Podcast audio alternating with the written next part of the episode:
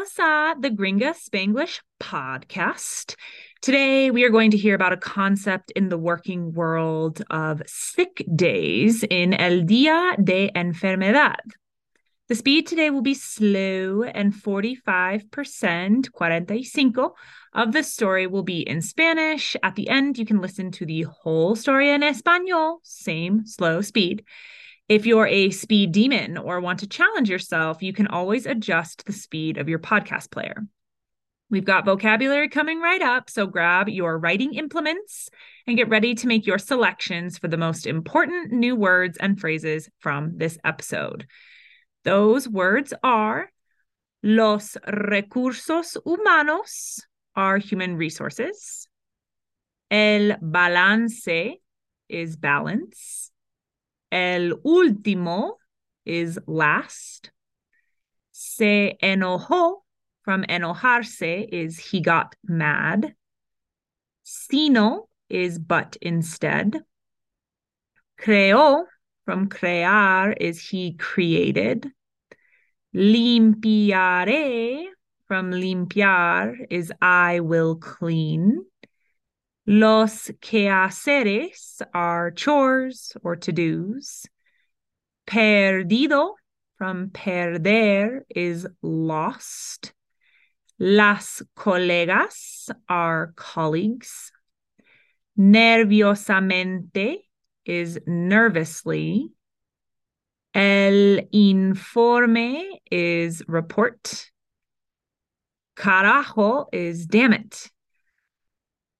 Mintiendo from mentir is lying.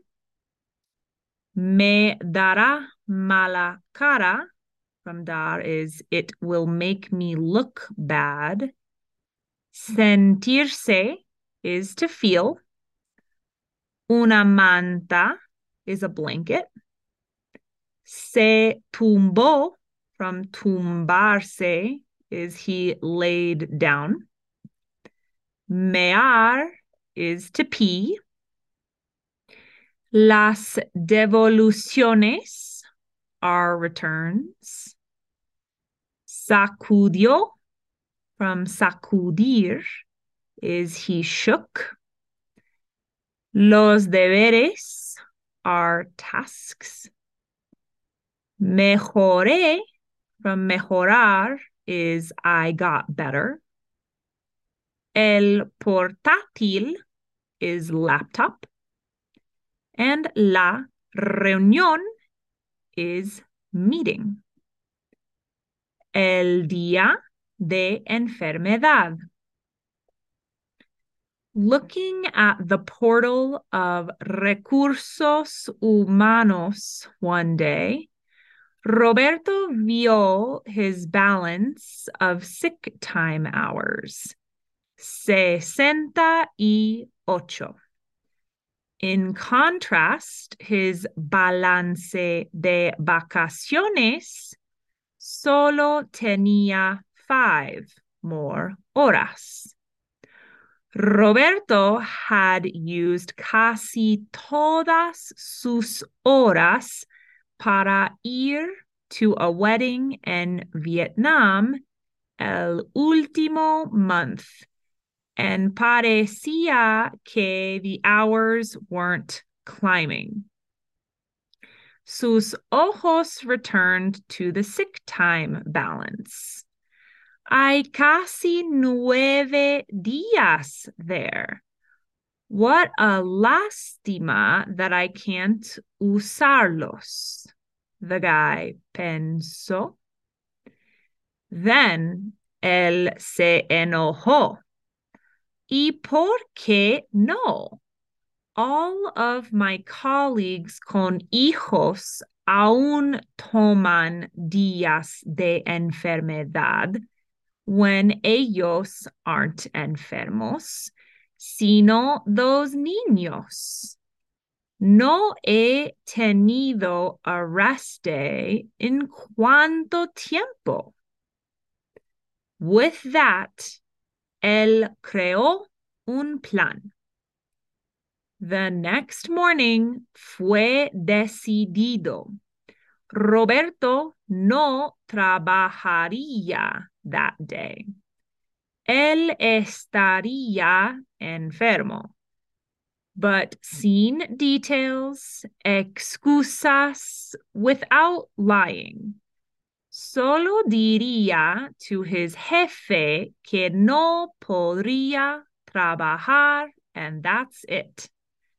The plan was put in motion. Roberto tenía so many ideas for how to pasar el día.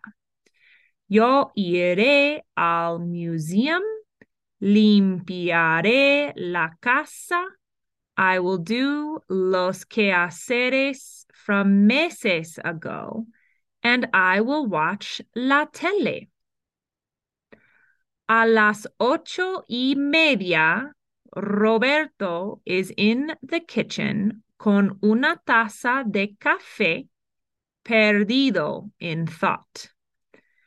He imaginó what were saying las colegas sobre él, how many emails he would have al next día para manejar.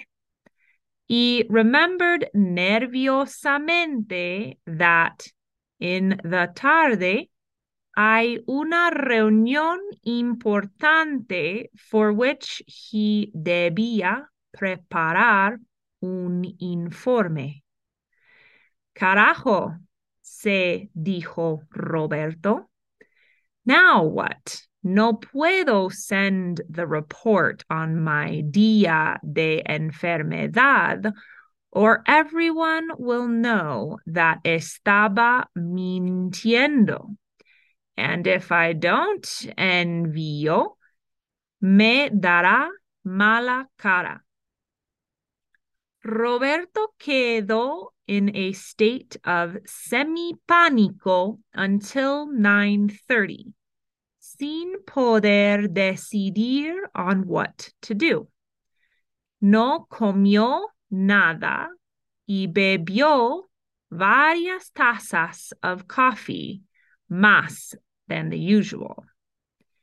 Entonces, Roberto started to sentirse very mal. A dolor of head, de estómago, and racing pensamientos. Roberto went to the sofa y se cubrió with una manta. At noon, Roberto has not slept ni descansado.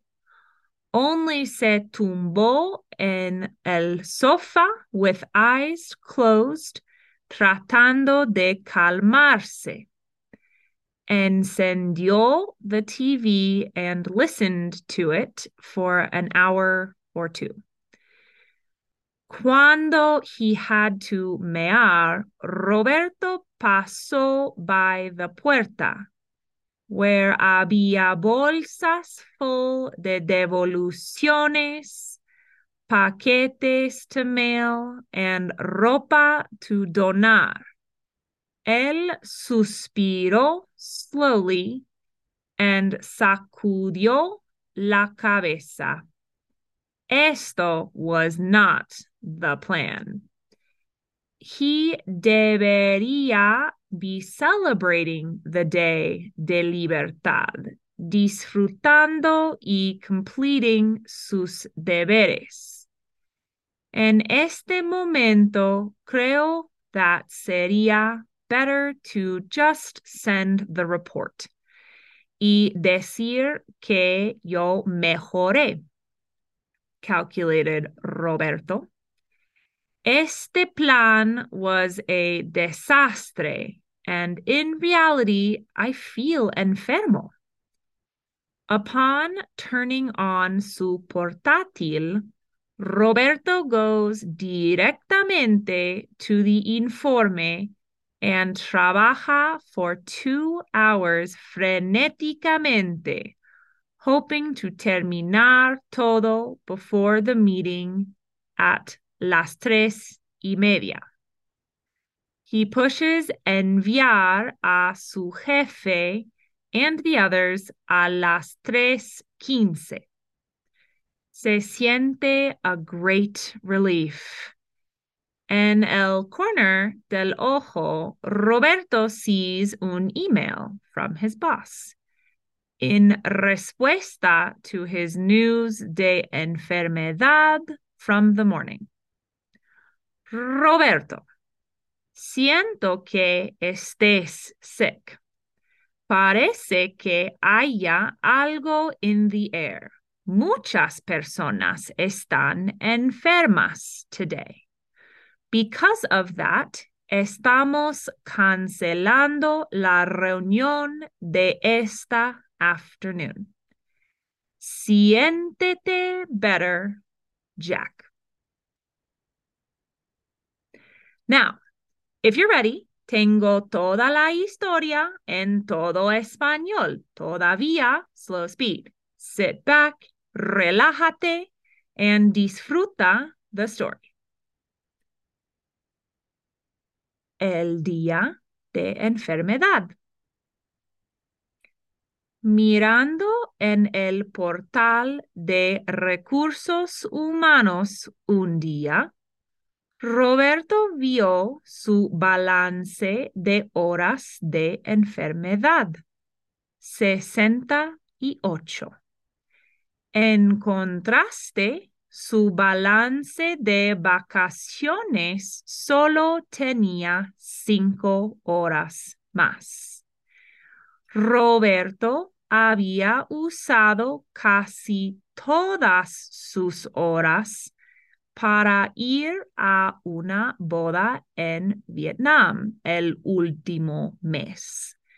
Y parecía que las horas no estaban subiendo. Sus ojos regresaron al balance de enfermedad. Hay casi nueve días allí. Qué lástima que yo no pueda usarlos, pensó el muchacho. Entonces él se enojó. ¿Y por qué no? Todas mis colegas con hijos aún toman días de enfermedad cuando ellos no están enfermos sino esos niños. No he tenido un día de descanso en cuánto tiempo. Con eso, él creó un plan. A la mañana siguiente fue decidido.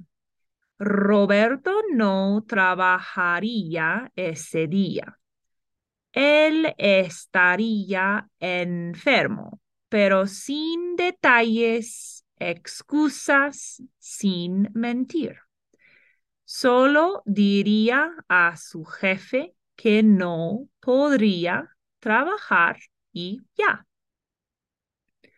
El plan se puso en marcha Roberto tenía tantas ideas por cómo pasar el día.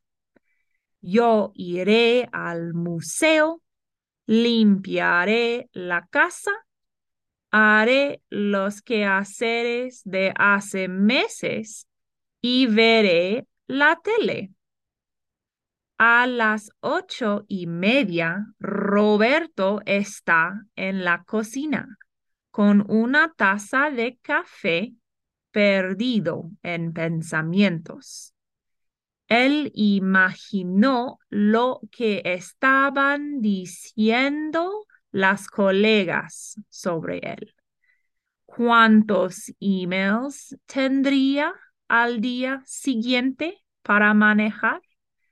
Y recordó nerviosamente que en la tarde hay una reunión importante para que él debía preparar un informe. Carajo, se dijo Roberto. ¿Ahora qué? No puedo enviar el informe en mi día de enfermedad o todos sabrán que estaba mintiendo. Y si no lo envío, me dará mala cara. Roberto quedó en un estado de semipánico hasta las nueve y media, sin poder decidir en qué hacer. No comió nada y bebió varias tazas de café más que lo típico. Entonces, Roberto empezó a sentirse muy mal. Un dolor de cabeza, de estómago y pensamientos acelerados. Roberto fue al sofá y se cubrió con una manta. A las doce, Roberto no ha dormido ni descansado, solo se tumbó en el sofá con ojos cerrados, tratando de calmarse. Encendió la tele y la escuchó por una hora o dos. Cuando tuvo que mear, Roberto pasó por la puerta donde había bolsas llenas de devoluciones, paquetes para enviar y ropa para donar. Él suspiró lentamente y sacudió la cabeza. Esto no fue el plan. Él debería estar celebrando el Día de Libertad, disfrutando y cumpliendo con sus deberes. En este momento creo que sería mejor solo enviar el informe y decir que yo mejoré, calculó Roberto. Este plan fue un desastre y en actualidad me siento enfermo.